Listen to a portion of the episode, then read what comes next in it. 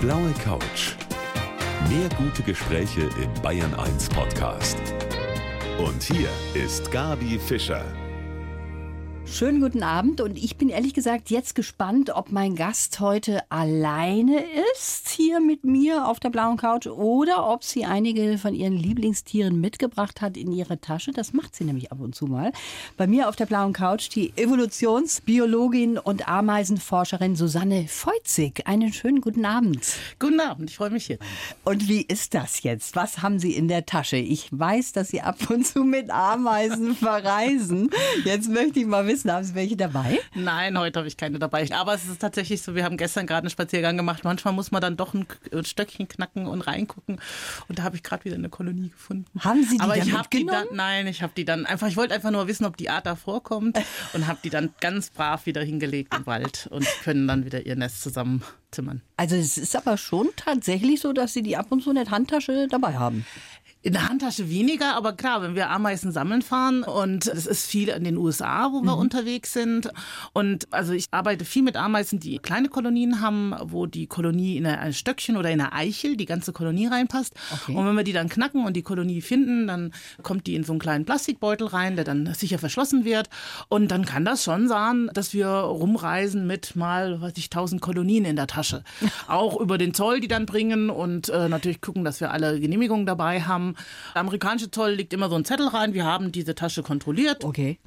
Und dann, Ja, ist, alles dann ist alles okay. super. Ähm, aber ich glaube, die meisten haben auch diese kleinen Ameisen nicht so auf dem Radar. ja, das glaube ich Ähm, auch. Vor ein paar Jahren, da waren wir auch in den USA unterwegs und hatten uns so eine Wohnung gemietet und wir dachten, wir hätten die alleine, aber der Vermieter kam dann einen Abend vorbei. Der hat äh, wohl die Wohnung auch verwendet für Radtouren, so als Endziel und kam dann so mit seinen Einkäufen rein. Wir erstmal ganz schockiert und dann wollte er den Kühlschrank aufmachen und leider war der Kühlschrank halt eben voll mit diesen Tütchen mit den Ameisen. Und dann mussten wir ihm leider mitteilen, was wir denn jetzt eigentlich betreiben und dass er seine Milch dann so neben da irgendwie ein paar hundert Ameisenkolonien. Aber da hat es mit Humor genommen. Sie haben schöne Geschichten dabei und ich bin wirklich fasziniert von diesen kleinen Ameisen, auch insbesondere ihrem sozialen Verhalten so untereinander. Das kann man so schön beobachten. Und auch darüber sprechen wir in der kommenden Stunde. Schön, dass Sie da sind. Die Ameisenforscherin Frau Dr. Susanne Feuzig ist heute mein Gast. Frau Feuzig, zunächst einmal kann man sagen, es gibt mehr Ameisen auf der Welt als Menschen, oder? Ja, also in der Anzahl sicherlich. Es gibt aber auch, muss man sagen, natürlich mehr Ameisenarten als Menschenarten. Es gibt ja nur eine Art Mensch Ja. im Moment. Aber bei Ameisen äh, sind wir im Moment so bei 14.000 und wir vermuten aber, weil immer noch neue Arten beschrieben werden, dass es bis zu 30.000 Arten gibt, die auf der Welt leben. Insofern kann man auch nicht sagen die Ameise, Ja, sondern verstehe. es sind sehr unterschiedliche Ameisen. Einige haben Landwirtschaft oder betreiben Landwirtschaft. Andere halten sich Blattläuse wie wir Menschen Kühe. Und andere sind Sklavenhalter. Mhm. Ähm, das sind welche, mit denen ich besonders gern arbeite, weil ich dieses ausbeuterische Verhalten ähm, auch ganz faszinierend finde. liegt uns Menschen vielleicht auch ganz nahe. Sie selber haben 2000 in Ihrem Labor.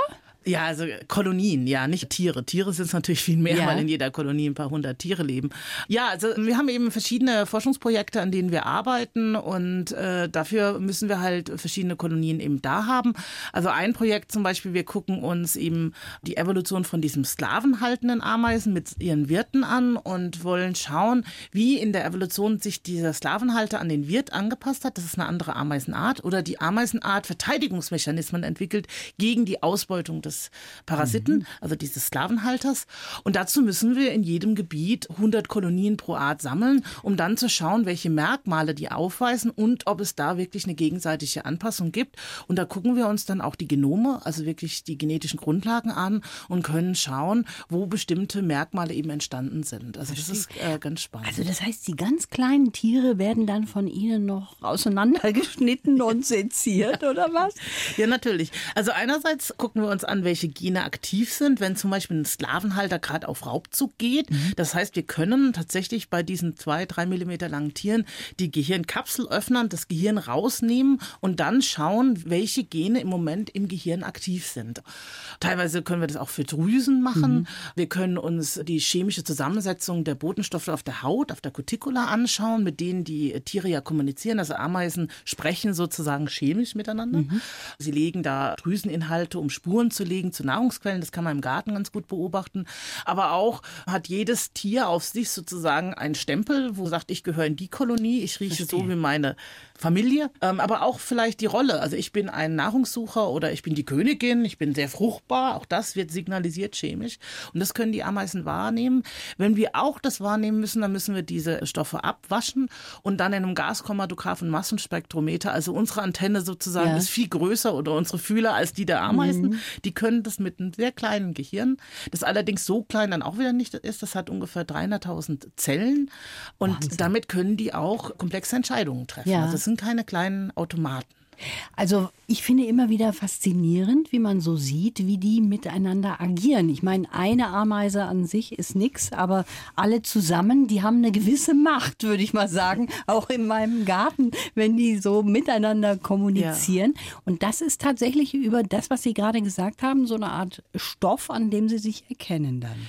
Genau, also die können dann eine Art, ja, wie fast eine Schwarmintelligenz entwickeln ja. und damit sehr effizient Nahrung ausbeuten. Dabei ist es wirklich nicht so, dass es eine sehr, wir sagen zwar oft, es gibt ein Kastensystem bei den Ameisen, mhm. also Königin und Arbeiterin oder Soldatin oder so, aber in Wirklichkeit werden viele Entscheidungen gar nicht autoritär von der Königin getroffen. Das ist eigentlich mehr der Eierstock der Kolonie, äh, sondern es werden fast demokratische Abstimmungen gemacht. Man kann das sehr gut beobachten, wenn die Nestumzüge machen. Also wenn so eine Kolonie in einer Eichel lebt, dann geht die Eichel irgendwann mal kaputt. Und weil die Königin ja bis zu 20 Jahre alt werden kann, muss irgendwann mal umgezogen werden. Also die Eichel halt nicht so lang wie die Kolonie. Mhm. Und dann werden Kundschafterinnen rausgeschickt, die neue Nistgelegenheiten finden und zurückgehen und anderen informieren, hey, ich habe da was gefunden, guck dir das doch auch mal an. Und dann gehen die dann dahin und schauen sich das an und dann kann jedes Tier selber entscheiden, äh, nee, also die Immobilie ist jetzt nichts für mich ähm, oder das ist jetzt wirklich eine tolle neue äh, Stock oder Eichel. Ähm, und wenn sie das so findet, dann holt sie andere und rekrutiert sie auch. Und wenn eine bestimmte Anzahl dann in dieser neuen Nistgelegenheit angekommen ist, ungefähr 10 bis 15 Prozent der Kolonie, dann kippt plötzlich das Verhalten. Dann sagen die Ameisen sozusagen, okay, jetzt haben sich jetzt so viele dafür begeistert, dann ist das wahrscheinlich eine gute Nistgelegenheit. Mhm. Also lass uns zurückgehen, den Rest jetzt einfach tragen. Die haben Aha. keine Wahl mehr. Die Königin okay. wird Huckepack genommen. Die müssen dann. Die müssen dann. Und auch die Larven natürlich, die werden einfach rübergetragen. Die dürfen dann nicht entscheiden mit. Aber es ist auch nicht die Entscheidung einer Einzelnen, Verstehen, sondern es ist so eine Art Abstimmung mit den Füßen, wenn man so will. Ja. Das ist spannend, sowas zu hören. Das ist wirklich super toll, wenn man da so sieht, dass gerade so winzig kleine Tiere, die da unterwegs sind bei uns auf der Terrasse oder wo auch immer, dass die solche Entscheidungen fällen. Ja, es gibt natürlich auch unter den Tieren selber individuelle Unterschiede. Also man hat zeigen können, dass wenn ein Tier das erste Mal auf Nahrungssuche rausgeht, eine Arbeiterin, mhm. und die ist erfolgreich dabei, dreimal nacheinander, dass sie sich dann auf dieses Verhalten auch mehr spezialisiert als eine, die Misserfolg hat am Anfang. Also das heißt, Erfahrungen, die ja. ein jedes Tier hat, führen auch zu Verhaltensänderungen. Das ist letztendlich auch ein Prozess des Lernens. Also, also Intelligenz ist das. Natürlich eine andere Intelligenz. Also viele der Errungenschaften, die Ameisen haben, wie jetzt zum Beispiel, dass sie ähm, Pilze züchten, so wie wir Landwirtschaft betreiben, ist natürlich nicht auf einer kognitiven Reflexion. Mhm. Ah, ich fange jetzt mal an, da ist ein Pilz, wenn ich den jetzt züchte, da können wir doch unsere ganze Ernährung umstellen, entstanden. Nichtsdestotrotz gibt es sehr komplexe Anpassungen mhm. an jetzt zum Beispiel, also diese Pilzzucht betreiben die Blattschneiderameisen Südamerikas und haben praktisch unterirdisch in ihrem Nest eine Pilzzuchtkammer, wo sie die Temperatur, die Luftfeuchtigkeit, Sauerstoff und Kohlendioxidgehalt regulieren durch mhm. ein sehr ausgeklügeltes Belüftungssystem. Und dann ist es auch ganz spannend, dass natürlich die Ameisen, die außen rumlaufen und die Blätter klein schneiden, das als Düngung verwendet wird für den Pilz, dass die natürlich äh, Rückkopplung haben müssen und äh, wie da die Kommunikation wird zum Beispiel auch im Moment erforscht ja. beim Kollegen in Würzburg, der daran arbeitet. Sie haben auch ein spannendes Buch geschrieben mit dem Titel Weltmacht auf sechs Beinen und darüber wollen wir gleich weitersprechen mit der Ameisenforscherin Susanne Feuzig, die heute hier mein Gast ist auf der blauen Couch. Es gibt 14.000 Ameisenarten auf der Welt, 150 etwa bei uns in Deutschland. Ja. Mein Gast heute ist die Ameisenforscherin Susanne Feuzig. Also das ist ein weites Gebiet und wenn Sie ein Buch schreiben mit dem Titel Weltmacht auf sechs Beinen, dann hört sich das fast so an, als könnten die mal die Macht übernehmen. Das wollten wir eigentlich nicht suggerieren, sondern einfach nur, dass es einfach sehr, sehr verbreitete Tiere sind. Man weiß, dass teilweise in den tropischen Habitaten die Biomasse, die die sozialen Insekten Insekten, also das sind dann auch noch die Termiten, die Ameisen, die Wespen und Bienen, die Sozialleben auf die Waage bringen, mehr sind als die der Wirbeltiere. Mhm. Also insofern sind sie tatsächlich auch in der Masse ja. nicht unbedeutend. Man sieht sie halt nicht, man tritt gern mal drauf, man übersieht sie gerne.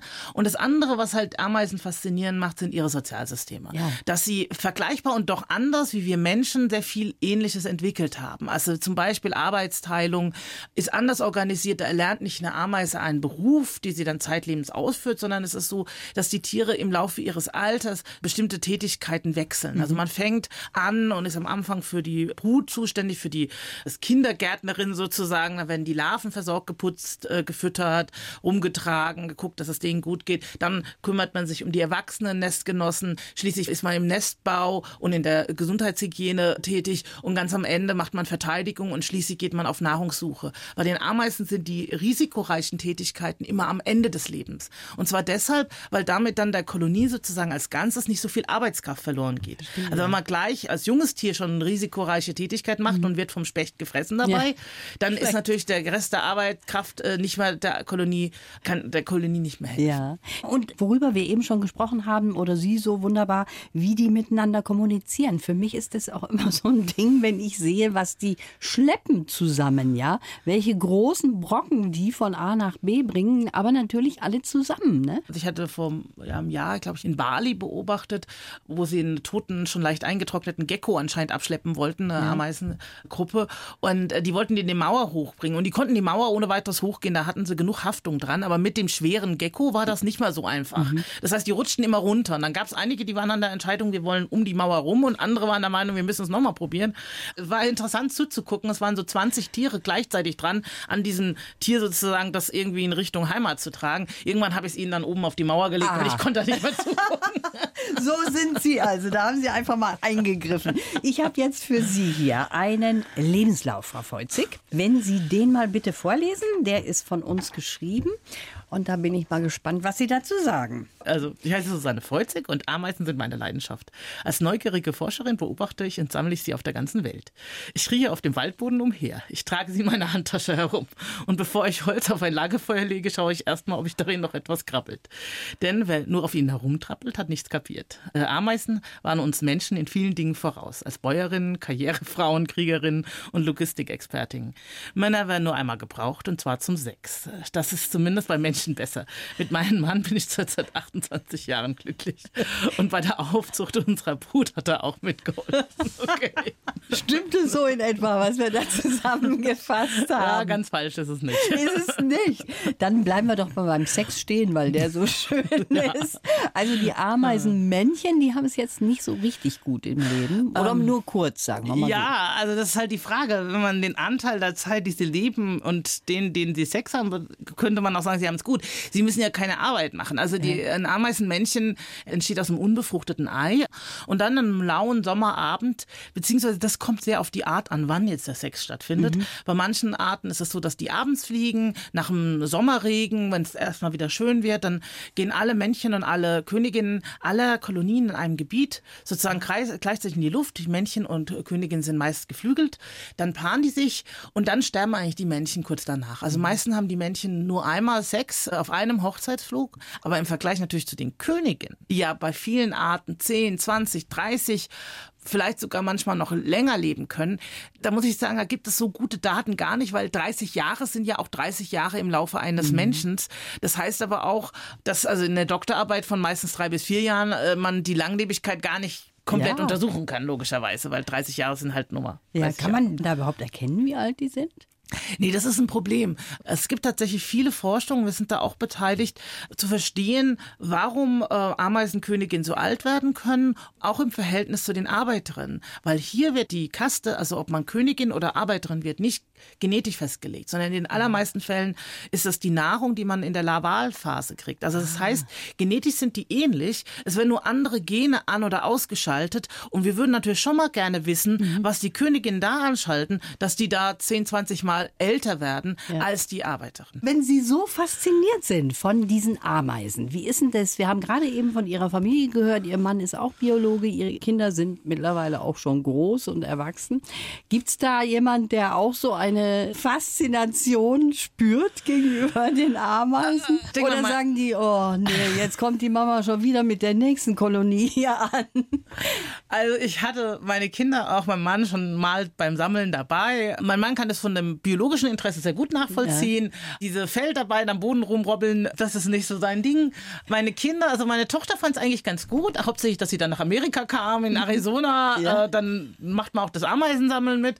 Die studiert aber mittlerweile Jura und hat sich dezidiert nicht für eine Okay. biologische Karriere entschieden. äh, bei meinem Sohn habe ich noch ein bisschen Hoffnung, der macht erst nächstes Jahr Abi. Der interessiert sich für Biologie, aber ich habe so den Eindruck, die Begeisterung von den Ameisen Ist jetzt- nicht so groß. Also zumindest wenn wir auf Spaziergänge oder Wanderungen gehen und ich mal wieder Stöckchen so unwillkürlich aufnehme, dann führt es bei ihm nicht zu Begeisterung. Ich habe sie da vor Augen, wie sie mit ihrer Familie durch den Wald gehen. Das ist toll. Also, Ameisen haben viele tolle Begabungen und über diese wollen wir auch gleich weitersprechen. Und vor allen Dingen sind sie echt erstaunlich in vielem, was sie so schaffen können. Diese mini, mini, mini kleinen Tierchen. Ich freue mich sehr, dass Sie hier auf der blauen Couch sind, Frau Feuzig. Frau Feuzig, ich habe eine Oma, die hat mit mir früher auch was im Wald gemacht mit Ameisen. Die hat nämlich bei diesen großen Haufen, die man früher noch finden konnte, ich habe schon lange keinen mehr gesehen, hat die ganz sanft ihre Hand draufgelegt und hat uns dann riechen lassen. Und das hat super stark gerochen. Was ist das? Ist das der Duftstoff der Kolonie? Das ist wahrscheinlich Ameisensäure. Und zwar die Waldameisen haben tatsächlich interessanterweise während der Evolution den Stachel verloren, haben aber eine andere Verteidigung entwickelt. Und das ist eben, dass sie Ameisensäure produzieren. Das ist eben eine organische Säure, die so ein bisschen säuerlich auch schmeckt, ein bisschen wie vielleicht Zitronensäure.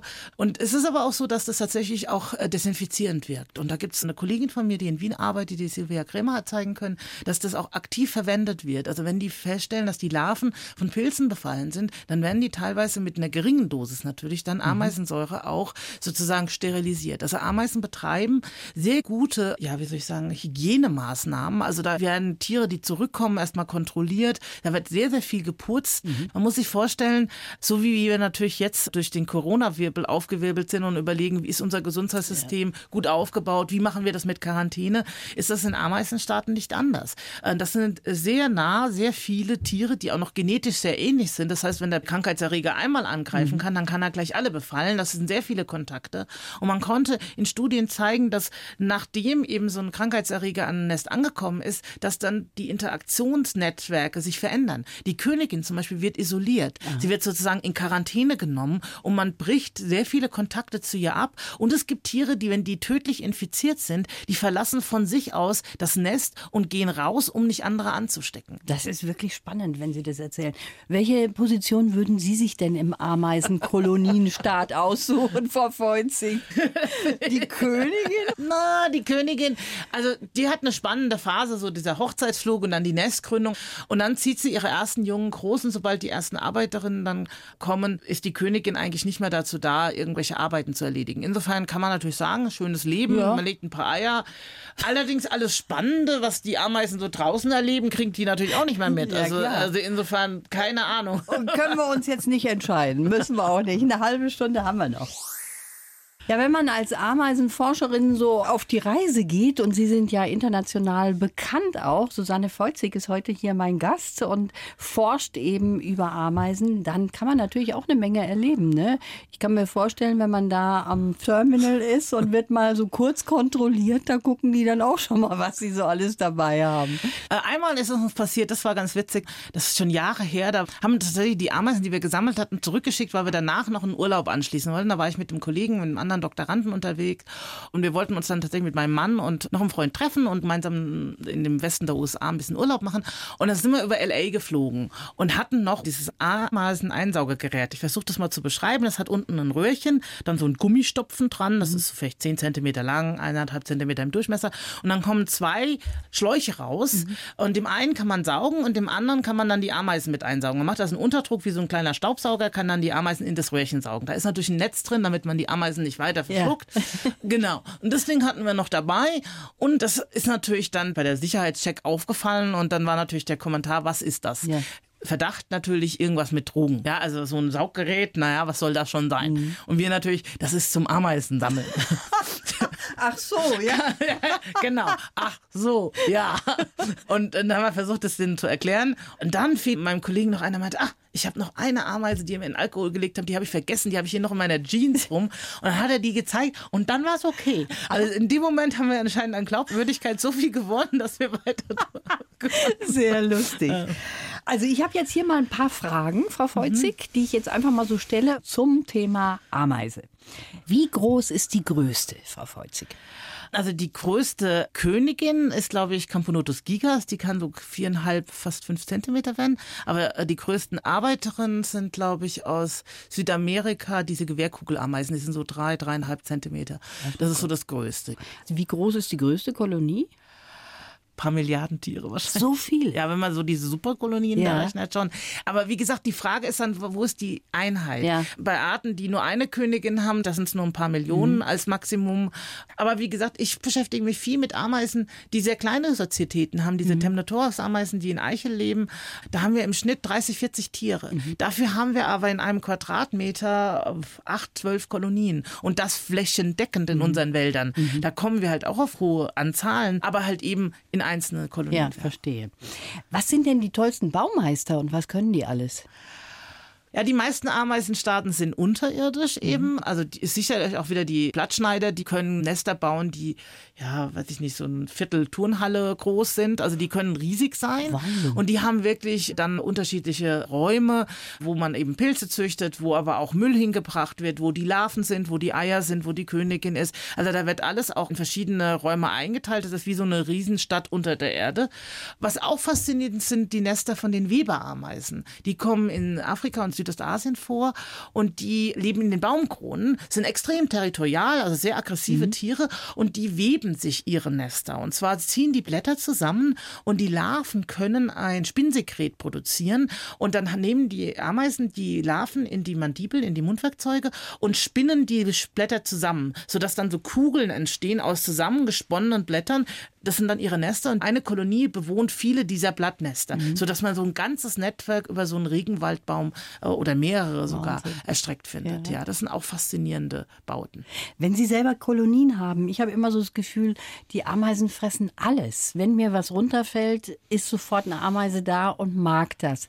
Wie füttern Sie die denn eigentlich? Mhm. Viele Ameisen sind Generalisten. Nicht alle, aber viele. Also das mhm. heißt, sie nehmen wirklich jede Art von toten Insekt. Also irgendwas für Proteine braucht man ja. Und Zucker, viele Ameisen melken ja Blattläuse mhm. und nehmen den Zuckerwasser da auf. Und wir füttern sie im Labor tatsächlich mit dem Tropfen Honig. Das ist also der Zucker. Okay. Und dann meistens irgendwie entweder ein Schaben oder Heimchen, also so, so kleine Heuschreckenbeinchen. Mhm. Diese Heimchen kann man bestellen im, im Zoohandel, wenn man Eidechsen hat oder Geckos oder so, die essen die ja auch. Ja. Und dann werden die eingefroren und dann schneiden wir da kleine Stücke raus. Das ist dann die Eiweißnahrung.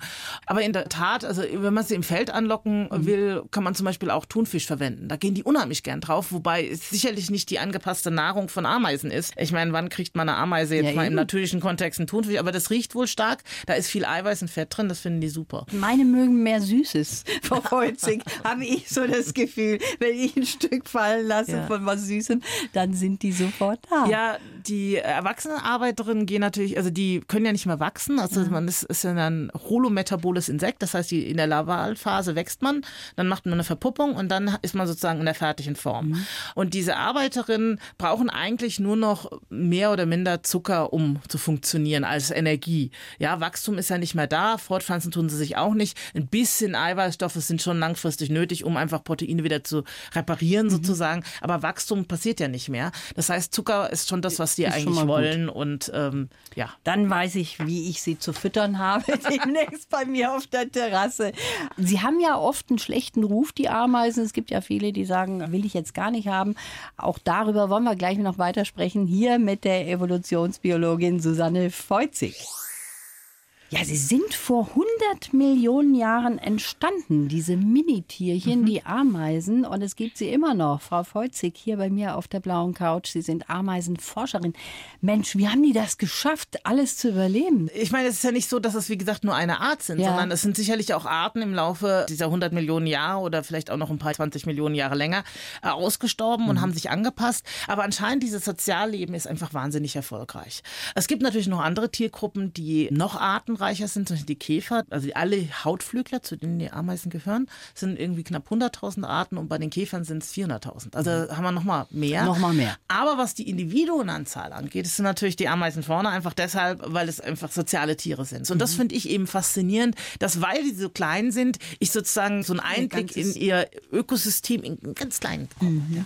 Ist das eigentlich so, dass wenn jetzt eine Ameise tatsächlich alleine wäre, wäre die verloren, wenn die aus ja. Irgendwelchen Gründen separiert ist? Das ist ja auch schön zu übertragen auf Menschen. Also eine Arbeiterin sicherlich schon. Also wie gesagt, die Königinnen können ja ein Nest alleine gründen. Ja. Also wenn man jetzt aus einer, weiß ich, Gärtnerei sich Pflanzen aus Italien kommen lässt und in irgendeinem so Topf ist halt eben so eine Königin drin, dann kann die natürlich in dem neuen Standort dann auch eine Population aufbauen. Aber eine Arbeiterin selber bei den allermeisten Arten kann eben, wenn überhaupt, nur unbefruchtete Eier legen, die sich zum Männchen entwickeln und Männchen arbeiten ja nicht. Also mhm. insofern geht dann damit das Nest zugrunde. Das heißt, eine einzelne Ameise und wir wissen auch, dass das eine Art, wir haben jetzt gerade eine Studie, wo wir uns angeguckt haben, das ist eine Art sozialer Stress für die. Mhm. Also das Alleinsein ist ein sozialer Stress und ich denke, das ist bei uns Menschen ähnlich. Also darum ist ja, ja auch so Isolationshaft wirklich fraglich, ob ja. das nicht einfach eine Art von Folter ist, ja. Das finde ich hochinteressant, dass Sie das auch sagen, dass das bei einer Ameise belastend ist, sozial belastend, wenn sie ganz alleine ist, ne? Das ist schwierig jetzt, äh, haben Sie Schmerzen, welche Gefühle haben ja. Sie? Da möchte ich gar nicht hingehen. Aber für jedes Tier, das in der Gemeinschaft lebt, ist mhm. das, wenn es nicht mehr in der Gemeinschaft ist, ein ungewöhnlicher Zustand. Und mhm. das führt zu Stress. Und ich denke, da braucht es jetzt erstmal gar keine extrem hohe Intelligenz. Wenn man sieht, Gefühle wie die Ameisen ist. im Nest miteinander umgehen, die antenieren sich, also tasten sich immer mit den Fühlern gegenseitig, ja. die putzen unterstützen sich gegenseitig. Da ist dieses Miteinander ein ganz, ganz starkes. Und wenn das wegfällt, dann ist unglücklich. Das, das ist das Tier vermutlich unglücklich, sagen wir mal. wenn man das mal so unwissenschaftlich ja, sagt. Ist immer schwierig. Aber was ich noch nie erlebt habe, Frau Feuzig, das ist eine faule Ameise. Das ist eine, die nichts tut. Sie sagen, das gibt's aber. genau. Sie haben wohl noch nicht sehr oft ins Nest einer Ameise geschaut. ähm, ich habe ja vorhin schon erwähnt, dass draußen das tatsächlich ein sehr risikoreiches Leben für die mhm. Ameise ist. Da ist sie der Sonneneinstrahlung ausgesetzt, der geringe Luftfeuchtigkeit. Es gibt ganze Menge Räuber, Krankheitserreger. Da ist die Ameise immer sehr flott unterwegs, mhm. um eben die Zeit draußen zu minimieren. Okay. Im Nest jedoch, also wenn wir die Kolonien im Labor halten, dann ist es so, dass einfach uns eigentlich erstaunt, wie viel die nicht machen. Also es gibt Echt? wirklich Tiere, die machen so gut wie gar nichts. Und es gibt mehrere Studien auch von Kollegen in den USA und woanders, die sagen, was machen die? Die müssen doch irgendeine Rolle haben. Wie mhm. kann das dann sein, dass hier Arbeiterinnen produziert werden, die einfach nichts tun. Mhm. Also das heißt, für uns Forscher ist eigentlich die Frage, warum sind viele Ameisen so inaktiv? Also da gab es schon alle möglichen Hypothesen von, naja, vielleicht ist es ja nur ein Laborartefakt, weil wir sie so stark füttern. Dann hat eine Kollegin das tatsächlich im Feld analysiert, hat Videokameras mhm. im Feld über die Nester gespannt und hat festgestellt, nee, da machen die auch nichts, ja. Also nicht alle nichts, mhm. aber doch viele wenig. Klar ist, dass es oft auch eine stille Reserve gibt, weil diese Arbeitsteilung, das ist eigentlich eine, ein super geniales System. Man findet, wenn man die Tiere markiert, individuell, dass jedes Tier eine bestimmte Tätigkeit zu einem bestimmten Zeitpunkt macht. Also eine, wie gesagt, macht Nestbau, einer ist im Nesteingang, macht die Verteidigung und so weiter. Es ist aber nicht so, dass die nur diese eine Tätigkeit machen kann. Wenn man jetzt zum Beispiel die Bewächterameisen alle wegnimmt, mhm. dann äh, werden andere Tiere diese Funktion übernehmen. Okay. Also das heißt, wenn man so ein System aus der Balance bringt, mhm. wird sich wieder eine neue Balance entwickeln. Mhm. Und wie das organisiert sind, finde ich total spannend. Ja, ist auch spannend. Könnte man sagen, hat sehr viel zu tun mit einem Menschenstaat. Ja, also äh, was ich faszinierend finde, ist, dass es eben eine parallele Entwicklung ist, die vielfach anders organisiert ist, mhm. die eben natürlich nicht mit so einem starken kognitiven Verständnis für das, was man tut, da ist, aber trotzdem Parallelen entwickelt hat und eben auch tatsächlich, wie gesagt, teilweise basisdemokratisch. Es ist nicht so, dass die Königin morgens alle zum Appell ruft, mhm. sondern es ist sehr selbst organisiert. Aber man hat natürlich auch in einem Ameisenstaat ein größeres gemeines das Interesse, weil natürlich die Tiere sehr nah miteinander verwandt sind. Mhm. Also ist ja so, dass die Königin die Mutter eigentlich aller Arbeiterinnen ja. ist. Die Arbeiterinnen sind sehr nah miteinander verwandt. Und das führt zu einer hohen Kooperation, wie wir das vielleicht in Großfamilien auch mhm. haben. Ja, da mhm. ist man natürlich auch bereit, wenn einer sagt, hey, ich ziehe um, wer kann mir helfen? Ja. Plötzlich stehen alle auf der Matte. Diese Art von Kooperation finden wir zwischen nicht verwandten Tieren nicht in demselben Maße mhm. bei Menschen. Ja. Sehr, sehr spannend. Ich könnte noch ewig weiterreden, aber leider ist die Zeit jetzt vorbei. Ich bin sehr gespannt, was Sie uns noch alles so an Erkenntnissen über die Ameisen auch in Zukunft bringen werden. Ich bin noch nicht sicher über meine Rolle im Ameisenstaat. Königin glaube ich dann doch nicht. Ich glaube, so eine faule Ameise, die mal erst nur rumliegt, das wäre nicht schlecht. Schönen Dank, Frau Volzek, fürs Kommen. Das war wirklich sehr, sehr spannend. Dankeschön. Blaue Couch. Der Bayern 1 Talk als Podcast. Natürlich auch im Radio. Montag bis Donnerstag ab 19 Uhr.